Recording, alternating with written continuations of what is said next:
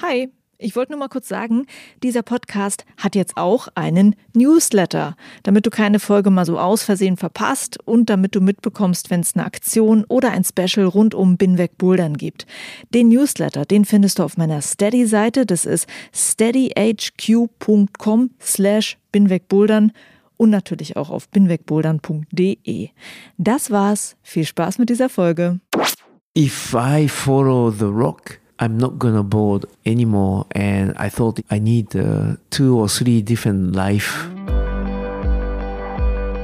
Hi and welcome to episode 131 of Binweg Bouldern. My name is Juliane Fritz and my guest is no one else but Yuji Hirayama, one of the best climbers in Japan. He was the first climber from Japan to win a climbing World Cup in 1991, the first international climbing star from Japan who inspired so many other young people in his country. And now he's a very active member of the Japanese climbing scene. He owns a few gyms and organizes a very successful series of bouldering competitions in Japan, the North Face Cup, that you can compare a little to the Boulder Bundesliga here in Germany with its division system.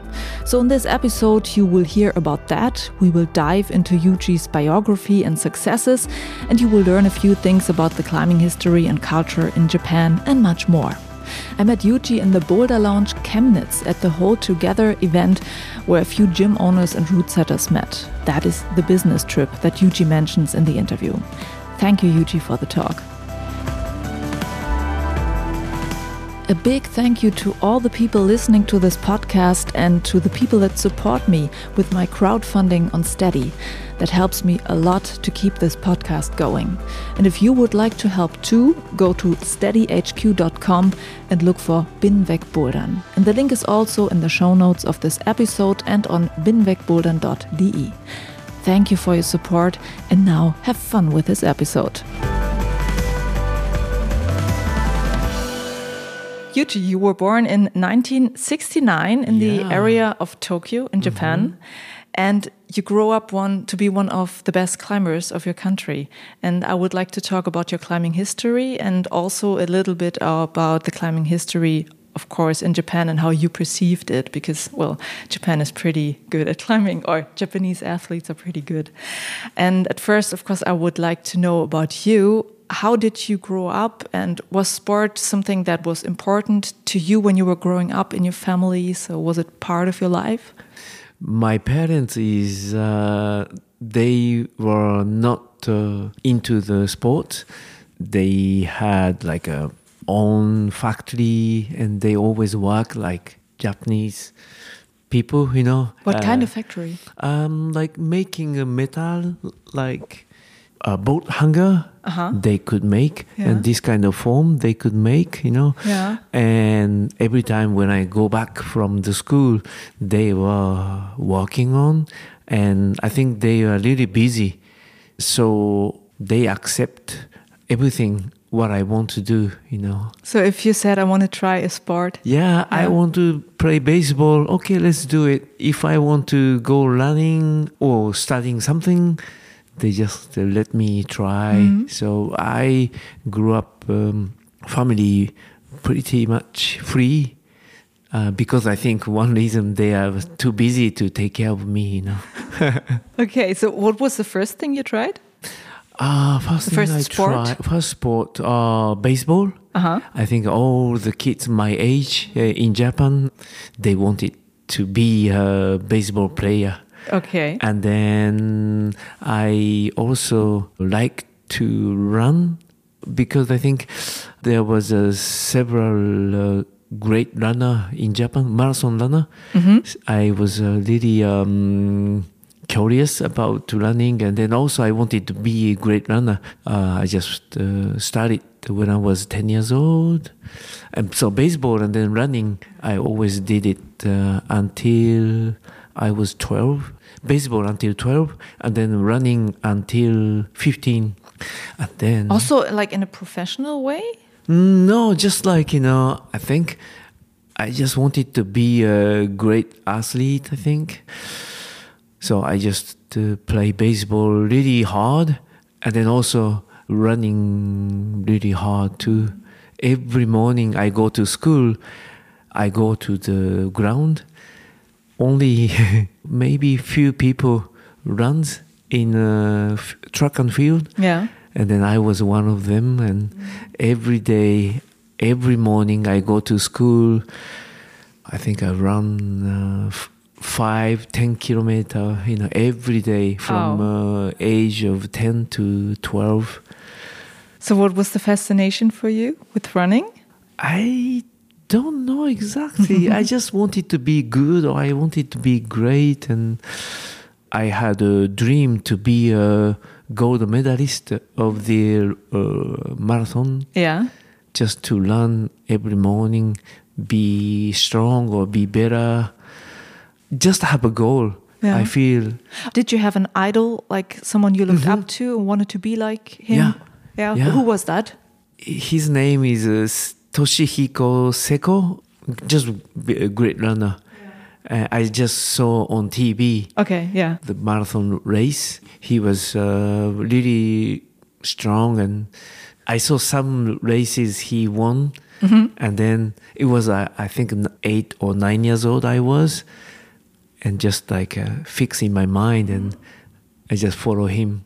And uh, were you a kid that did not like to go to school and want, wanted to run all the time, or It's more like like that, you know. I just wanted to. I go to school, but then the study is not uh, interested. I just wanted to run every morning. yeah? And then somehow you found climbing. How did that happen? Yeah, um, I think I was uh, very small, one of the smallest uh, in the class, and I grew when I was uh, 16, 17 uh, immediately. Yeah. until there, I was always like uh, the smallest. And to do something, I always wanted to be uh, the best or something like this, you know. So always frustrated not to be in uh, in a good or best. And I think somehow when I was uh, 14, I start to feel frustrated. Mm-hmm. And then I started to go mountain. You wanted to run up the mountain. Kind of, Okay. Hmm? yeah. And this way, it's more like competing by yourself inside of you, not the competing with other. And that uh, was less stress for me. Mm-hmm. So I go, I start to go mountain. But at the same time, I think I like to be in a mountain. My uncle lives uh, in a countryside, and then every year I go or by bicycle uh, like 100 kilometer from my uh, uh, house from, to, from Tokyo. And I just see every time mountain and oh love to go mountain one day. And then I think I was like 13 12 years old. And then I, I ride the bike and I reach the mountain and okay why not to go running And you did that all on your own. oh yes yes How old? What did you say? I was 13 years old very young. Yeah. Okay. Yeah. very adventurous. yeah uh, i think i was curious kids and then uh, always wants to challenge something and and then also i had the goal like a, to to be like a gold medalist or something like this so it's always like competition mind in somehow but then also just be in nature it was like uh, my part of uh, my uh, peaceful moment so um 13 years old, ride a bike from Tokyo to my uncle house, and then from uncle house to go mountain by bike. It always like you know no hesitation, just like do it uh, how I feel. And then my parents, I guess they are worried, but then uh, let me try or let me go like this, you know. How long were these trips? Uh, it's like a hundred kilometer from Yeah, my yeah, yeah. home to go mountain, Mm-hmm. and then from uh, there base of mountain to go top of mountain like only hour and a half because it's uh, not so high, like eight hundred meter peak, and that was like you know so nice that uh, when you arrive to the top of mountain, you see the all the view, and then uh, the lunch was so delicious. Okay, you know, yeah, more yeah. Mm. than uh, usual. And then I start to go. Okay, next one. Looking at uh, the map, this mountain and another mountain, and then I start to, to follow like you know all the mountain, uh, time by the time, and and then uh, after a little while, oh, if I want to go higher mountain, there's a rock, there's the ice, there's the snow, and then I start to to curious about uh, rock climbing.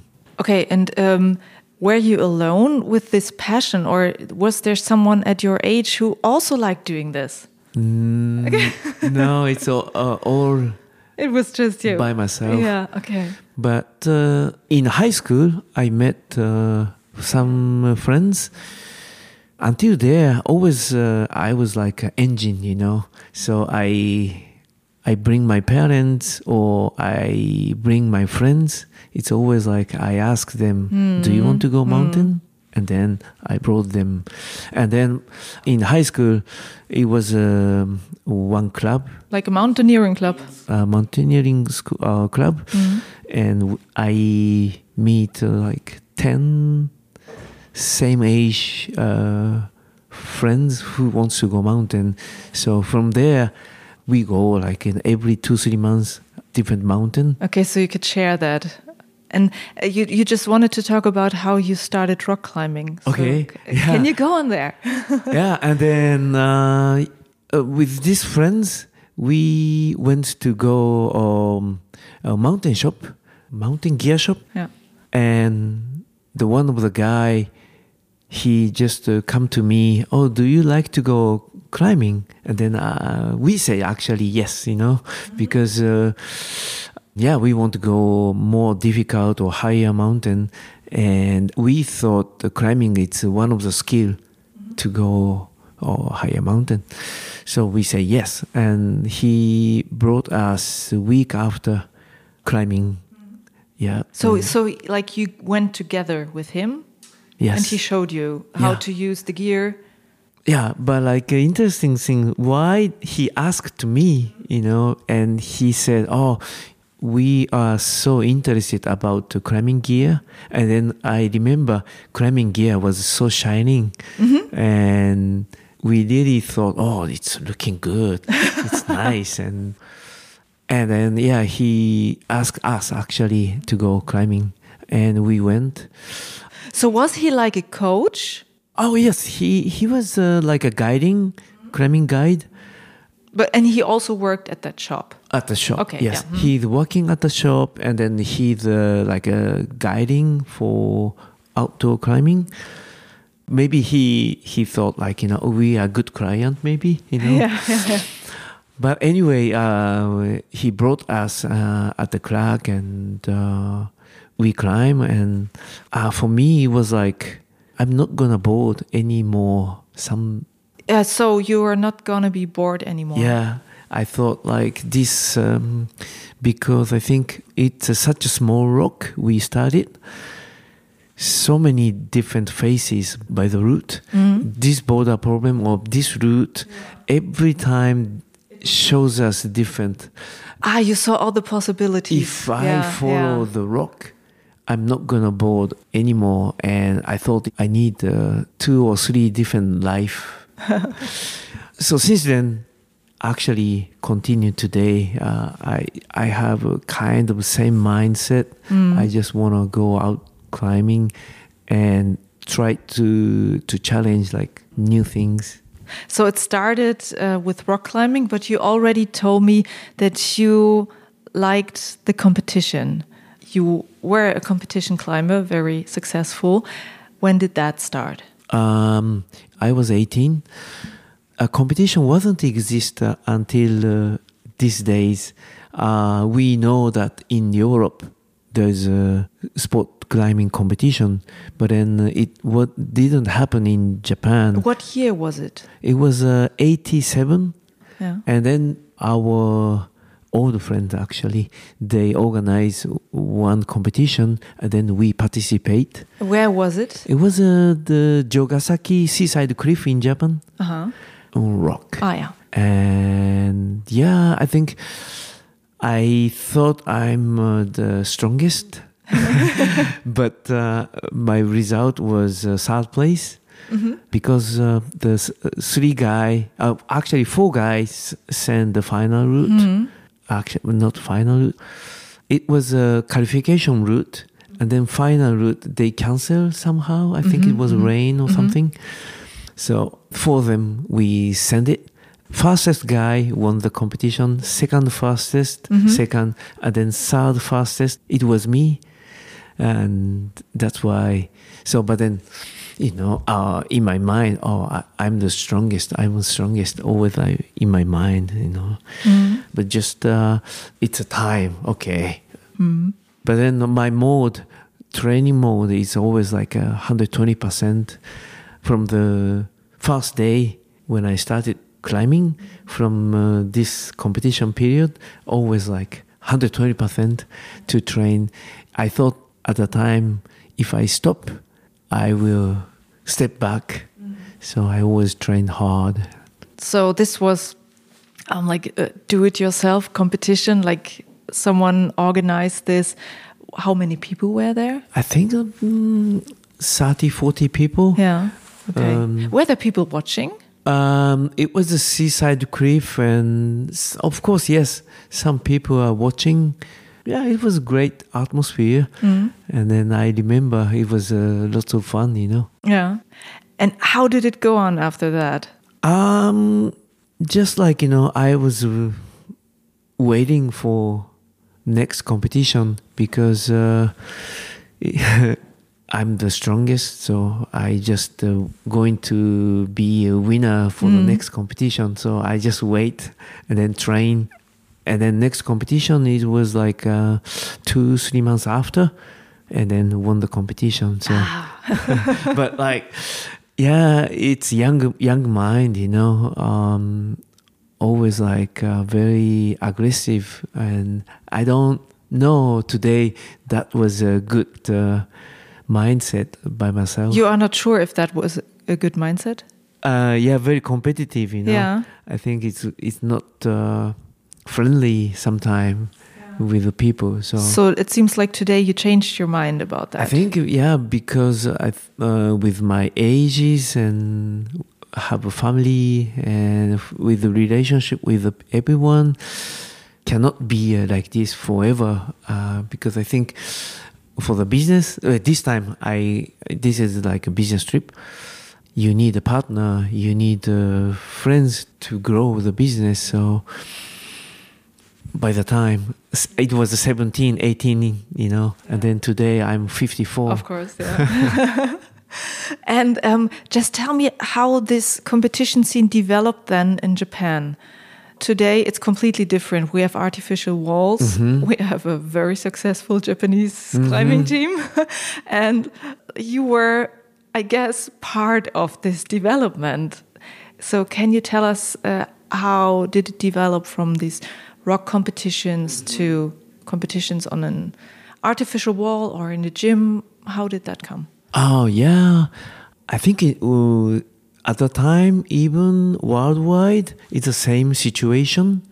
Uh, most of the competition was on outside.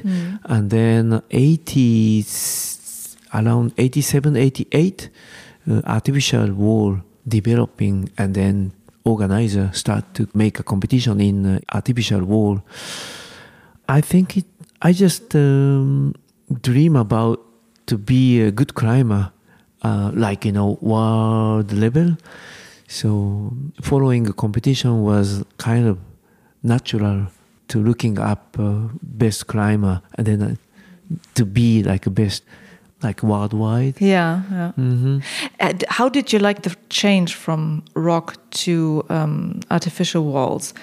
Was the sport the same to you, or did you miss this being Um, outside? i thought it's better Okay, why?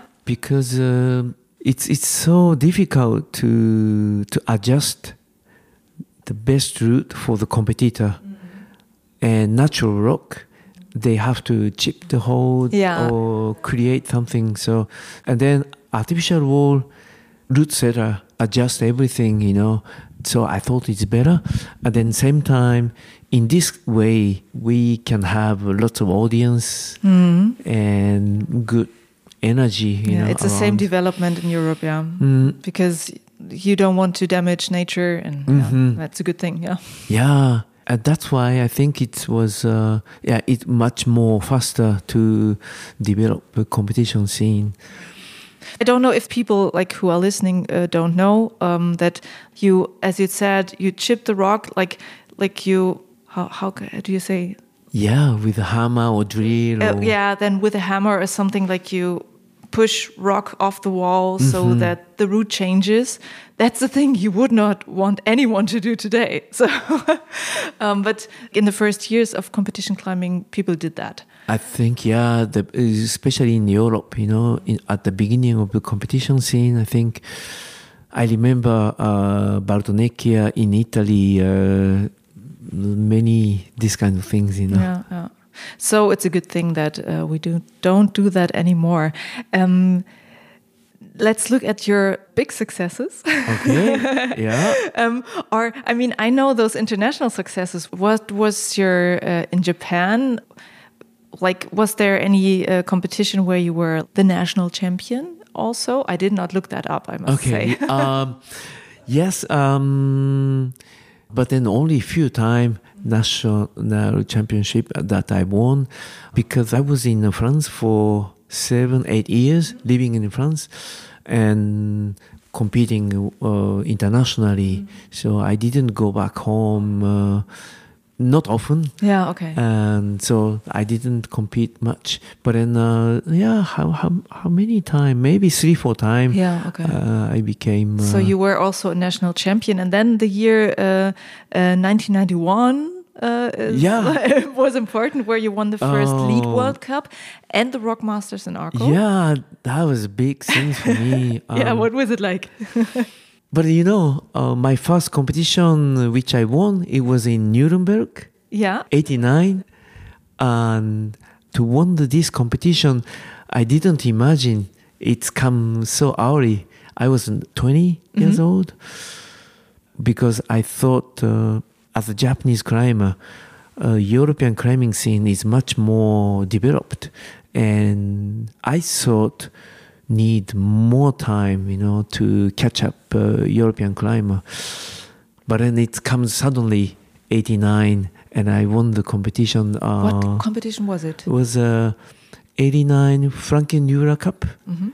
All the top climber from the all around the world come to this competition, and then I won. So I was sh- kind of sh- happy, but then same time shocked, you know, because it comes suddenly, and then it comes like you know all the time in my mind that. Uh, I should win the competition. I should win the competition. So You had pressure. I had a yeah. kind of pressure. And so it was 89, 1990, I couldn't uh, win the comp, anything. And then 1991, finally, Ah. I won. So did you have to develop your mindset because you had all the pressure and you had to deal with it, and then you did it? And how did you do it? Um, luckily, uh, I met uh, a French guy, uh, Francois Legrand. Mm. He also he became uh, world champion in 19, 1990. Mhm.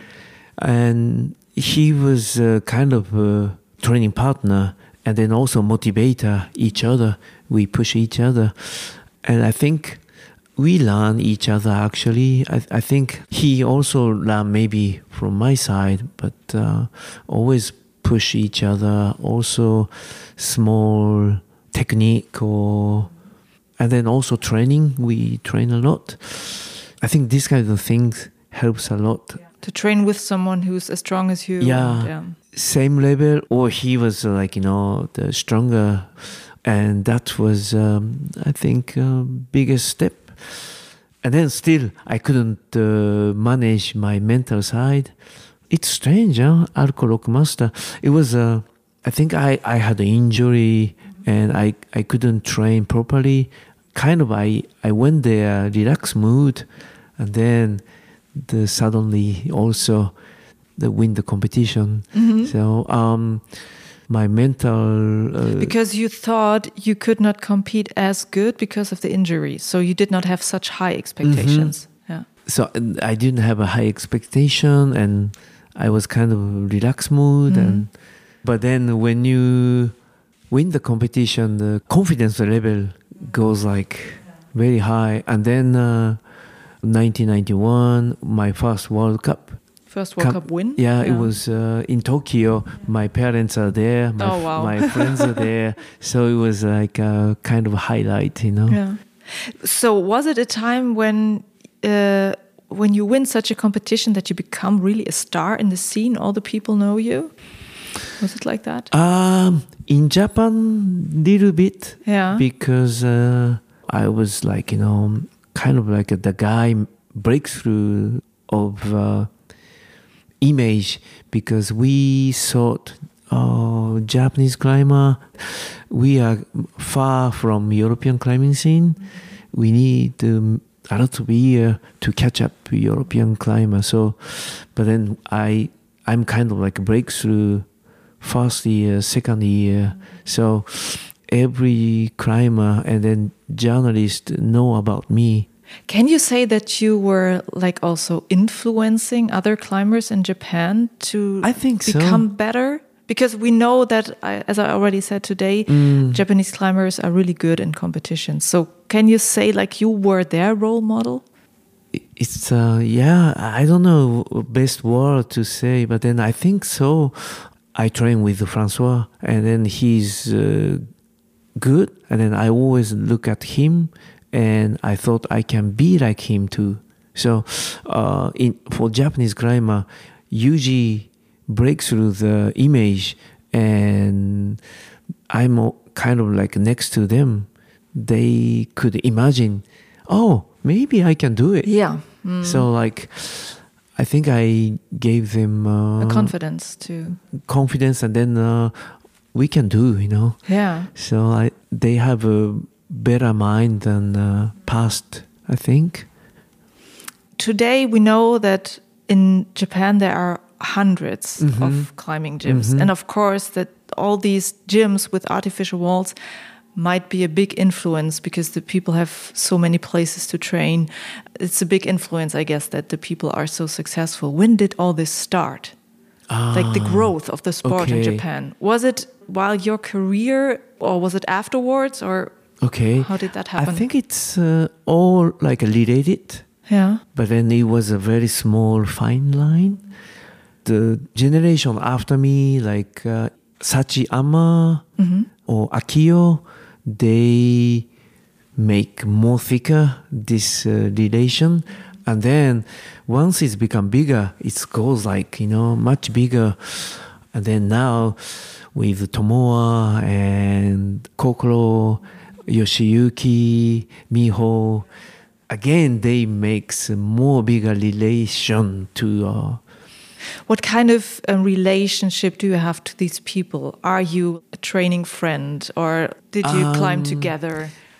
yeah, even you know Akiyo and then Sachi between me eh, 20 years differences you know uh, we climb together but then uh, only these ages I think new generation like uh, Tomoa Yoshiyuki they are my son's age. We don't climb together. Okay. and but then like you know i worked our federation until three years ago. So i was a vice president. Yeah. Just before tokyo 2020 i quit but uh, until there four years i worked on so i didn't coach them but then somehow i did it i communicate a lot with the coaches and uh, uh, who else managers and so uh, i didn't uh, coach them but then somehow i You helped the, always the development. yes. Yeah. Mhm. And um, I guess a lot of people want to know uh, how are they so successful? What are they doing different? I don't know if you have Um, any answers to these questions. um, I think you know they now they know that many good climber just next to them. so they have a good image and then they have confidence i think they could do it or something like this and so like every time when they look at the visually good climber automatically or naturally Mm. they have a good image of movement they have good image of training they have good image of successful climbing life so it's coming like uh, more and more i think naturally so this is uh, the biggest part and Okay. and then other other things i think genetically we are not so big small and then light. And then also when i looking at uh, asian people and then the european people for example um, we are more flexible maybe. Uh, yeah Okay. Um, and uh, is there an athlete from Japan that you really like and look up to, and where you sometimes think, "Oh, I want to know your secret"?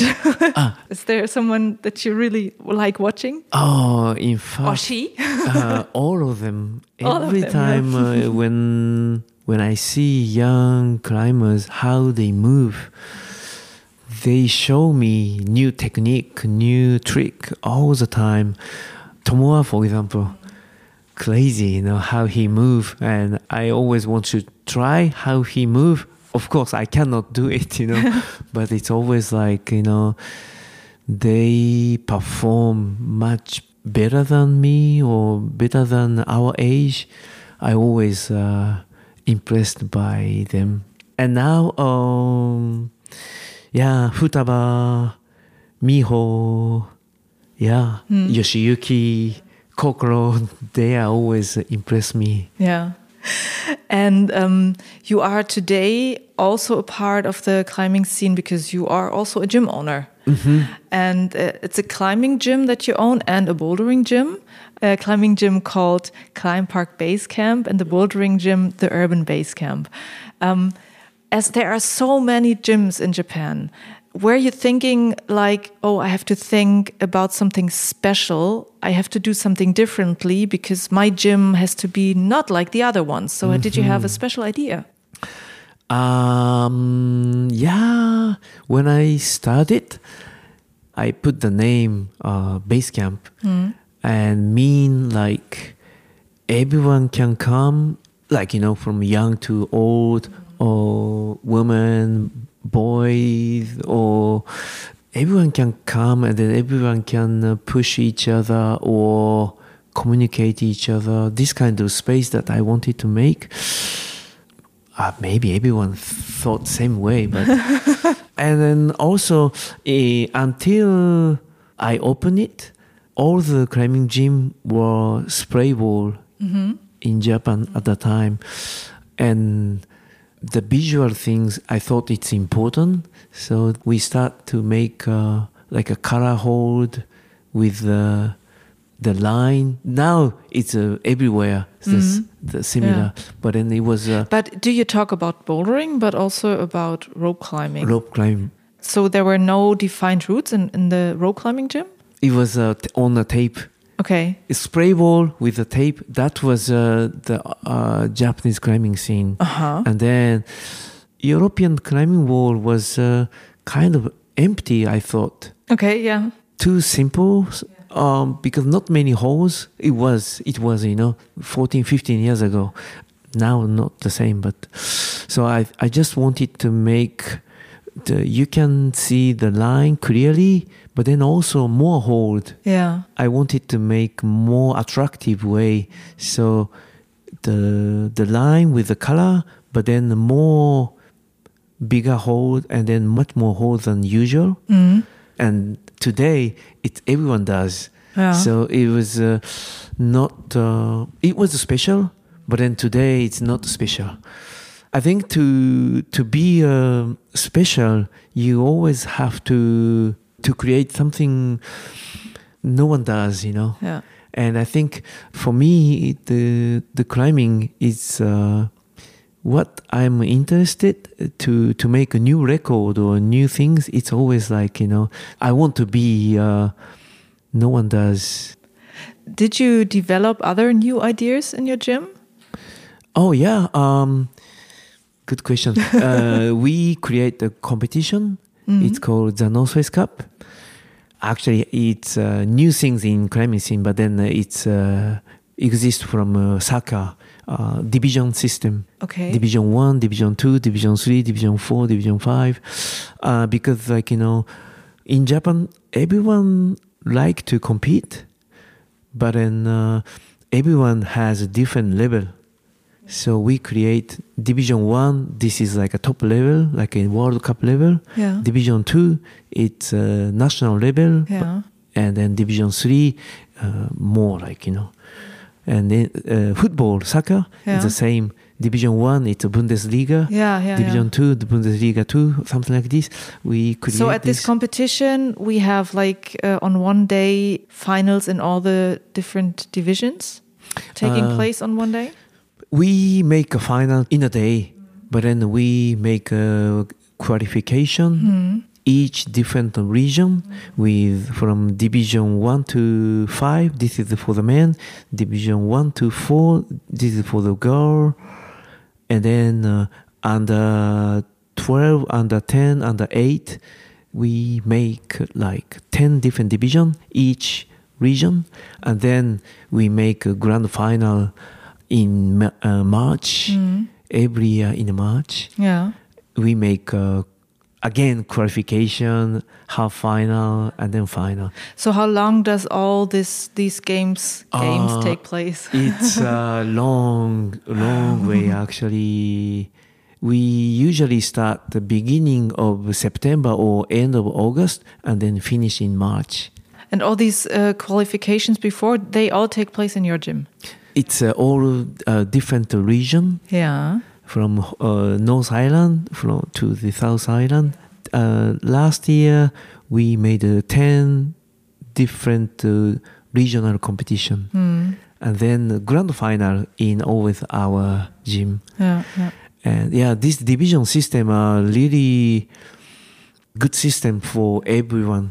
Uh, you can compete with uh, Division Five, or you can compete Division Three. You know, I can compete. Uh, I'm old now. I can compete maybe Division Three, but then this always like you know, if you uh, good result, you go. You can go to the next uh, division, Division Two.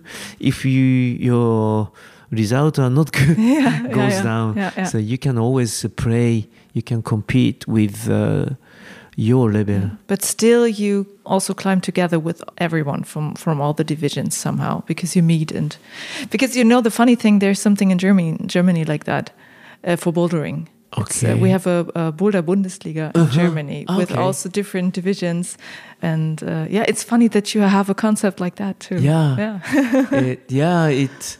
Everyone can imagine uh, this uh, kind of system, but then just need the effort, you know. Mm, you need to do it. Yeah, Yeah, interesting, uh, cool thing. yeah, something new. Um, I, and now, what I'm look for. Do you have like uh, something that you still prepare and plan to do? Um, it's not uh, worldwide, but in uh, more like uh, east side of Asia.